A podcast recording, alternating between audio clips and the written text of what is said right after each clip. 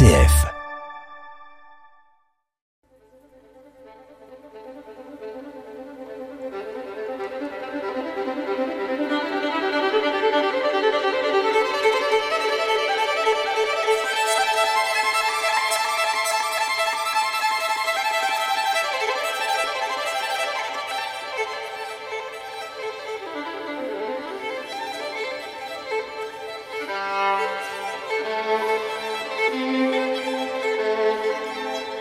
Rendant sur le tombeau de Saint-Hilaire, nous avons évoqué dans notre précédente émission l'origine du christianisme à Poitiers dès le IVe siècle.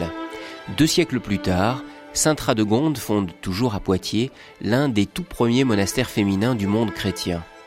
Sur l'emplacement de ce monastère, dans l'église Sainte Radegonde, retrouvons Nathalie Hofstetter qui nous évoque la figure de cette sainte du VIe siècle.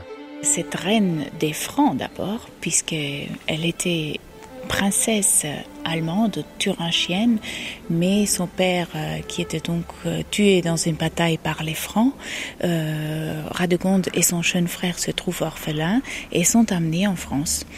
Et elle sera donc élevée en partie à la, à la cour de Clotaire, fils de Clovis, et Clotaire se marie avec la jeune Radegonde. Seulement quand il fait aussi assassiner son jeune frère, quand il a l'âge de pouvoir retourner en Thuringe et éventuellement reprendre la place ou chez son père, euh, comme vous savez, l'époque mérovingienne est particulièrement cruelle, bah, Radegonde, elle ne supporte pas l'assassinat de son jeune frère, euh, elle quitte la cour royale. Mais c'était certainement un facteur déclencheur parce que depuis son plus jeune âge, cette femme se sentait vouée à Dieu. Et euh, donc elle est certainement mariée avec ce roi de franc ou à ce roi de franc contre son gré. Et elle ne cesse de s'occuper des pauvres, elle mange presque rien, elle donne sa nourriture aux pauvres, elle porte sous sa robe de reine euh, la silice, donc cette euh, euh, chemise très très très rugueuse, très, très, douloureuse pour la peau. et on dit aussi dès que le roi s'est couché et endormi dans son lit, elle elle quitte la chambre conjugale pour se rendre à la chapelle. Elle passe la nuit à la chapelle sur le carrelage, froide, très froide, certainement en hiver. Donc c'est cette Radegonde va donc fuir la cour royale elle viendra se réfugier à Poitiers, puisque, comme on disait, Poitiers encore, à cette époque mérovingienne, a une très grande renommée euh, concernant le christianisme, et toujours grâce à ce Saint-Hilaire qui va rayonner encore pendant de longs siècles. Alors on dit que c'est Saint Radegonde qui a fondé le premier monastère de, de Monial en France. Est-ce que c'est vrai? C'est un des premiers monastères de femmes parce que nous savons qu'il existait déjà à Arles, donc dans le sud de la France, un premier monastère euh, de femmes, puisque Radegonde va écrire à Arles pour reprendre les mêmes règles pour cémonial qui étaient déjà appliquées à Arles. Mais c'est euh, indiscutablement un des premiers monastères de femmes en Occident. Donc au VIe siècle. Au VIe siècle. Le monastère Sainte-Croix. Sainte-Croix, elle l'appelle ainsi puisqu'elle va obtenir aussi une relique de la vraie croix du Christ qu'on conserve toujours à Poitiers, bien que le monastère a disparu lors de la Révolution, il y a quelques moniales qui euh, continuaient à se voir presque en privé. Donc la communauté monastique n'a pas réellement cessé. Euh, et on a donc euh, réouvert un autre monastère Sainte-Croix, un petit peu à l'extérieur de la ville, à Saint-Benoît aujourd'hui, où on garde aussi cette relique de la vraie croix qui est visible un dimanche par, euh, par mois.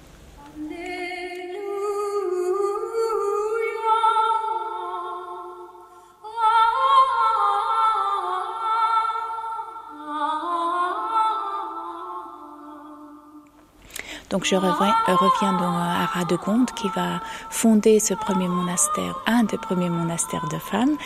Euh, elle sera euh, secondé, aidé dans de nombreuses tâches par euh, un poète italien qui est Saint Fortuna, euh, qui deviendra aussi le biographe de Radegonde plus tard. Il deviendra également évêque de Poitiers en 550 et ce Saint Fortuna va donc écrire euh, une biographie sur cette reine de francs et fondatrice de, de monastère et nous conservons aujourd'hui une copie du XIIe siècle de ce manuscrit à la médiathèque de Poitiers. Et on peut trouver dans ces livres des nombreuses euh, légendes qui entourent euh, cette reine des Francs, euh, et notamment une des plus célèbres légendes, c'est le miracle des avoines, c'est-à-dire sur son chemin de fuite, Radegonde bien sûr poursuivi par les soldats ou les hommes du roi qui voulaient la récupérer, elle se cache dans un champ mais c'était en hiver et comme par miracle, euh, les avoines se mettent à pousser pour euh, encore mieux cacher euh, cette future fondatrice de monastère.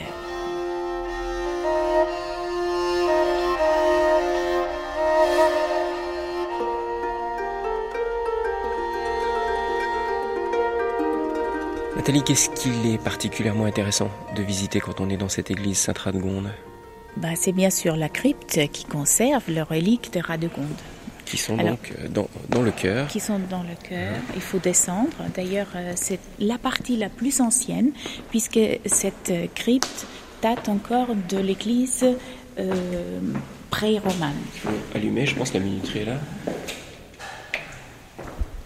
Alors il faut savoir que nous, nous descendons euh, un grand escalier, pendant que les pèlerins au Moyen Âge qui venaient pour vénérer Radegonde avaient encore euh, des escaliers de circulation de part et d'autre, donc des escaliers ah, beaucoup oui. moins... Euh, oui, que l'on peut voir ici, je suppose. Hein. C'est ça, on arrivait d'un côté et on ressortait de l'autre. Voilà, c'est ça. Et ça, euh, cette crypte reprend exactement le plan de l'église haute avec le déambulatoire autour de cette petite -hmm. crypte où là aussi, euh, au Moyen Âge, on conservait des reliques dans le, sous les différents hôtels, euh, dans les, les absidioles. Voilà le, le, sarcophage qui renferme des reliques de Radegonde. Donc c'est un sarcophage du, du VIe siècle C'est un sarcophage du VIe siècle. Nous avons des textes qui nous décrivent ce sarcophage tout à fait comme vous le voyez là. C'est-à-dire très... Très simple, euh, avec, très simple, avec un couvercle en pâtière et à l'intérieur, paraît-il, on a une euh, boîte de plomb avec euh, des reliques de Radegonde. Mais euh, c'est une pierre, une pierre noire qui est très sobre. Hein. Visiblement, il n'y a aucune sculpture. Non, il n'y a aucune sculpture. Il y a juste une croix donc en devant de, de ce, ce, sarcophage. Alors vous voyez quelques bougies allumées, beaucoup d'ex-voto. Le culte à Radegonde encore aujourd'hui est très fort. Très vivant. Je, je, vois ici, il y a des ex-voto, euh, merci, de, merci à Sainte-Radegonde, voilà, datés de 1999, 1998. Et il faut savoir qu'aujourd'hui, il y a beaucoup d'étudiantes qui viennent encore qui allument une bougie, notamment au, au, moment des examens, et qui passent sous les sarcophages et qui euh, euh, espèrent obtenir ainsi réussite lors de leurs examens. Ah oui, on peut passer sous voilà, le sarcophage. Oui, ça c'est même parce que Radegonde à l'époque était euh, donc la, la, sainte qui pouvait guérir des maladies respiratoires, du rhumatisme. Donc euh, là aussi, il y a des personnes âgées qu'on voit passer en dessous. Hein, malgré leurs problèmes peut-être rhumatiques, euh, mmh. ils arrivent à se plier et puis passer sous les colonnes. Et il faut faire ça avec une petite bougie allumée. Sainte Radegonde est la patronne de la ville de Poitiers. Oui, avec Saint-Hilaire, c'est ça. Et il y avait là une statue euh, qui était un ex-voto euh, qui représentait Sainte Radegonde sous les traits de Anne d'Autriche. La, la lumière, oui. Voilà. Alors, euh, je crois qu'elle est partie parce qu'on va faire un moulage de cette euh, originale qui est donc là. Mm -hmm. Anne d'Autriche a offert cette statue à la ville de Poitiers pour la guérison de, du futur Louis XIV qui souffrait donc des problèmes respiratoires. L'Autrichienne que vous êtes est très émue par cela. Bien sûr. très fière. Très fière.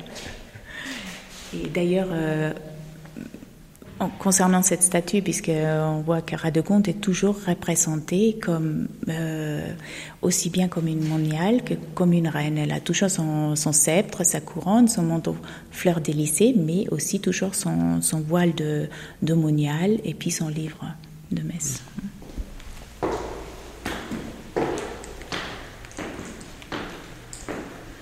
Alors il y a un autre endroit qui est très, très vénéré, enfin peut-être certainement moins que, cette crypte et, ce tombeau de Sainte Radegonde, mais c'est un ensemble statuaire qui se trouve sur la droite quand on entre dans l'église. Alors qu'est-ce que c'est Nous nous dirigeons vers, ce lieu?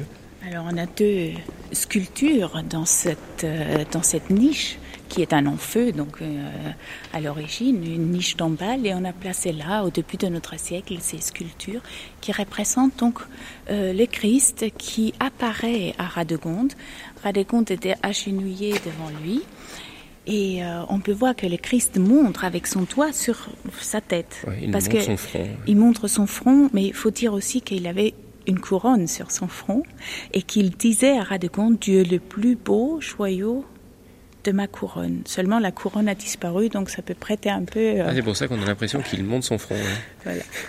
Et si on s'approche un petit peu entre ces deux personnages, on a une grille qui recouvre donc euh, ce qu'on appelle le pas de Dieu, c'est-à-dire une empreinte euh, que le Christ a laissée quand il est apparu à Radegonde. Ah oui, on voit vraiment dans la pierre une sorte de, cavité qui a la taille d'un pied, d'un pied humain. Mm. Avec aussi de nombreux ex-voto tout autour de, ces ah deux statues. oui, euh, tous les murs d'ailleurs sont tapissés de ces ex-voto. Alors la cellule de Radegonde se trouve tout proche de l'église, mais c'est une cellule qui était là aussi reconstruite au début de notre siècle.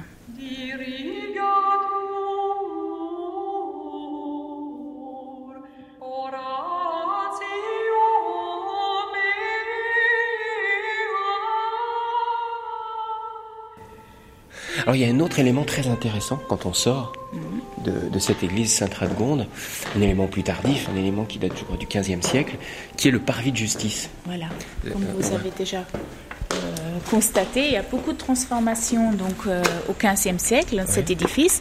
Les deux petits escaliers de part et d'autre de la crypte disparaissent. Euh, on va plaquer un portail gothique.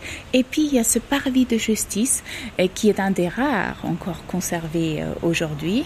Et comme dit son nom, bah, c'était un lieu de justice. Ici, c'était les doyens de l'Église qui rendaient la justice ecclésiastique.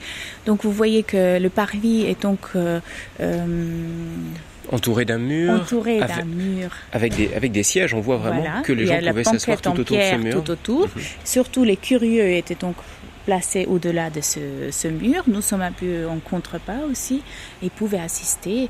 Euh, à ces, procès qui s'est passé là. Et donc le doyen était euh, apte de juger tout homme appartenant à sa paroisse. Mais Nathalie, il y a quelque chose que je comprends pas très très bien. Ici, il y a ce parvis de justice du, du 15e siècle et en même temps, à Poitiers, il y a un palais de justice qui est très célèbre, qui se trouve dans le, dans le palais comtal. Mm. Alors où est-ce qu'on rendait la justice? Dans ce palais comtal ou ici? Aussi bien dans le palais comtal qu'ici. Ici seulement c'était la justice ecclésiastique, c'est-à-dire les doyens de l'Église euh, de Saint-Radegonde pouvaient euh, euh, juger tout homme appartenant à sa paroisse.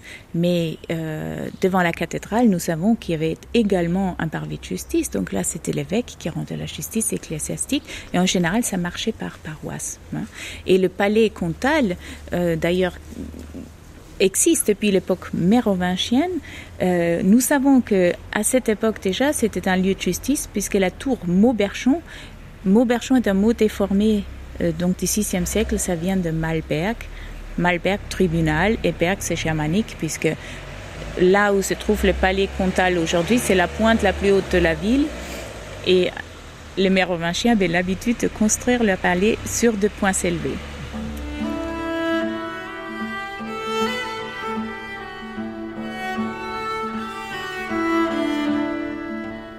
Voici maintenant dans, la cathédrale Saint-Pierre de Poitiers. Alors beaucoup de gens qui ne connaissent pas la ville connaissent Notre-Dame-la-Grande, qui est internationalement connue euh, pour sa, pour sa beauté, et s'imaginent que Notre-Dame-la-Grande est la cathédrale. En fait, Pas du tout. Non, pas du tout, parce que Notre-Dame est une euh, église euh, paroissiale, donc une collégiale. Et puis là, nous sommes dans la cathédrale. Et euh, Poitiers n'a cessé d'être évêché depuis 350 et nous avons donc toujours un évêque aujourd'hui à Poitiers. Et vous savez que la cathédrale est l'église de l'évêque. Bien sûr, le siège de l'évêque. Le siège de l'évêque, voilà. Alors, quelle est l'histoire de cette cathédrale Saint-Pierre de, Poitiers? Alors, c'est un édifice qui est contemporain de Notre-Dame de Paris, mais ô combien différent. Totalement différent. Euh, construite donc à partir de 1160, nous avons à l'intérieur une architecture anglaise donc conditionné bien sûr par le mariage d'Aliénor d'Aquitaine avec le roi d'Angleterre Henri de Plantagenet. Mhm. C'est elle qui a voulu la construction de cette cathédrale? C'est ce qu'on dit. Mauvaise langue euh, prétendent que l'église romane devenait euh, euh, trop petite pour Aliénor, elle n'était pas assez majestueuse pour elle, donc elle était incendiée on l'a voulu ou non, on, ne saura jamais. En tout cas, on va reconstruire à partir de 1160 cet édifice qui a presque 100 mètres en longueur, qui a un plan un peu particulier parce qu'elle a une forme en trapèze, c'est-à-dire elle diminue vers l'est, elle a 5 mètres de moins dans le cœur que ici à l'entrée. Mhm. Donc pour augmenter encore la perspective de cet édifice. Alors vous dites euh, architecture anglaise, en même temps on entend souvent l'expression de style plantagenet. C'est tout à fait ça, gothique plantagenet ou gothique de l'Ouest. Et vous trouvez les mêmes euh, euh, caractéristiques de cette architecture au Mans, à Angers, un petit peu dans le Limousin aussi, mhm. et à Poitiers, bien évidemment. Alors, qu'est-ce qui caractérise ce, gothique Très caractéristiques sont ces voûtes d'ogives, qu'on a également, bien sûr, euh, en France, mais euh, dans ce gothique anglais, les voûtes sont très bombées. Donc, par cette forme très bombée, elle exerce encore beaucoup de pression beaucoup plus que les voûtes françaises qui sont plus plates. Donc elle exerce beaucoup de pression sur ces murs gouttereaux ou extérieurs. Ce qui entraîne des murs plus épais et des percements de fenêtres plus réduits. Voilà, tout à fait. Et surtout qu'on ne peut pas non plus élever l'édifice. Euh, Exagérément. Enfin, on est quand même ici à 30 mètres à 30 mètres, mais euh, vous pouvez constater aussi que nous sommes de nouveau dans une église halle, c'est-à-dire on n'a pas d'éclairage direct dans la nef, euh, et on n'a qu'une élévation que des grandes arcades. Pendant que Notre-Dame de Paris, on a quatre élévations déjà. Et c'est ce qui est, très très impressionnant ici, c'est qu'on n'a pas l'impression que cette église est très haute, on est quand même à 30 mètres, c'est à cause de cette grande largeur aussi des, différents euh, collatéraux. Elle fait assez massif tout de mhm. même. Et comme vous disiez très bien, euh, il faut des contreforts énormes d'ailleurs qu'on a à l'extérieur pour contreputer cette grande largeur. Nous n'aurons pas la, possibilité de, visiter en détail cette euh, cathédrale Saint-Pierre. Il y aurait beaucoup, beaucoup trop de choses à voir. Mais on dit généralement qu'il y a trois trésors qu'il ne faut absolument pas manquer quand on visite cette cathédrale. Alors, quels sont ces trésors? Alors, la chose la plus importante, euh, c'est le vitrail axial, qui est donc côté est dans le cœur. La deuxième chose, ce sont les stalles dans le cœur, qui sont les stalles, comptent parmi les stalles les plus anciennes de France, qui sont encore du XIIIe siècle. Et euh, juste derrière nous, donc côté euh, arrière de la façade, côté ouest, on a cet orgue qui date du XVIIIe siècle.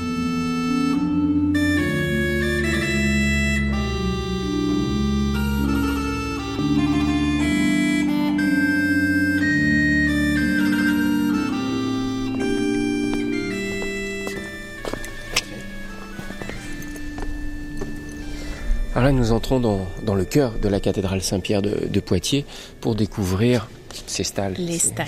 Les stalles qui comptent parmi les plus anciens stalles de France, puisqu'ils datent du XIIIe siècle. Et ce qui est surtout euh, très joli, ce sont bien sûr les sculptures qu'on a dans le haut des stalles, donc ce qu'on appelle les écoinçons. Et si on regarde bien, on voit que dans chaque deuxième écoinçon, on a toujours un ange, donc qui revient à chaque fois, et qui tient dans chaque main une couronne. Et on a certainement là déjà une opposition d'un pouvoir spirituel, un pouvoir temporel. Et puis, en général, cette opposition de positif, négatif, tout de suite dans le premier équation, on a une tête d'homme ailée, donc le bien, en face d'un dragon symbolisant le mal. Ou encore en face, un chien bicéphale, donc à deux têtes, mhm. euh, se compare de positif et négatif. On peut trouver des qualités humaines comme la charité ou des défauts comme l'avarice ou le mensonge. Donc, en gros, c'est ça, cette opposition euh, qu'aime déjà beaucoup l'art roman et que ça continue, bien évidemment, à l'époque gothique cette opposition qui est en chacun de nous et les, les chanoines pouvaient méditer en contemplant ces petites sculptures sur leurs oppositions. Méditer en s'asseyant sur ce qu'on appelle les miséricordes, ces petites planches qui servaient donc à s'asseoir tout en restant debout. Et la chose la plus importante dans cette cathédrale est certainement ce vitrail central qui est un des plus anciens vitraux de France. Il est très bien daté euh, de 1170-75 puisqu'on a commencé la construction autour de 1160. En commençant par le cœur, bien sûr. En commençant à l'est par mhm. le cœur, oui. Et vous pouvez constater qu'il est différent des autres qui sont aussi des, vitraux d'origine, mais qui ont des petits médaillons, donc sont difficilement lisibles, alors que celui-ci a des grands sujets, notamment un grand sujet central qui est la crucifixion et en général, vous savez qu'on commence à lire un vitrail en bas à gauche et on monte de façon ce qu'on appelle poustrophédon, alors que là on commence en, en, serpentant mhm. vers euh, le haut. Ici, on commence en plein centre, donc par la crucifixion, et encore une originalité, une particularité de ce vitrail, c'est la couleur rouge de la croix. En général, la croix, elle est verte, c'est une allusion à l'arbre de, de vie alors que là, bien sûr, ça symbolise le sang versé par le Christ, mais ça a probablement une relation avec cette relique qui arrive à l'époque de Radegonte, donc relique de la vraie croix du Christ. Et à l'occasion, Saint Fortuna écrit l'hymne de la croix ou le Vexilla Regis. Et dans cet hymne, on parle de l'arbre pourpre de la croix. Et on dit que le maître verrier du XIIe siècle se sont inspirés notamment de cet hymne à la croix. Mhm. Alors, crucifixion, alors il faut descendre juste en dessous du pied du Christ où on voit un hémicercle qui symbolise le tombeau vide. À droite de cet hémicercle, on a trois, les trois saintes femmes qui arrivent vers ce tombeau vide et qui sont accueillies par un ange qui se trouve à gauche du tombeau. Hein.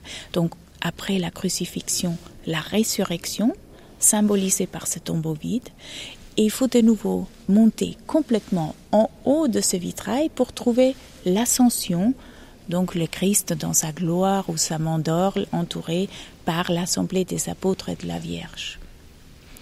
Et tout à fait en bas, on a un quadrilobe qui enferme le martyr de Saint-Pierre. Vous voyez là un une autre crucifixion, mais une crucifixion inversée. Inversée, avec la la tête en bas par respect envers le Christ. Hein. C'est Saint Pierre qui a choisi euh, cette façon euh, de crucifixion.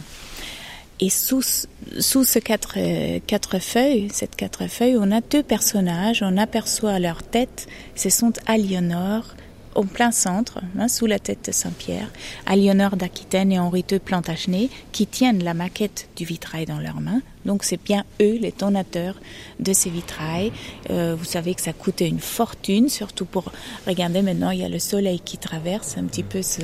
Et ces bleus sont magnifiques. Les bleus sont magnifiques et notamment pour le bleu, on utilisait euh, une pierre précieuse qui était le lapis lazuli et qui coûtait énormément. Très cher car il fallait l'importer de, fort loin un des vitrails certainement, l'un des vitrails les, le plus, célèbre, le plus, beau. Et chaque fois que vous ouvrez un livre traitant le, les vitraux euh, français, vous allez trouver ce, ce vitrail de Poitiers.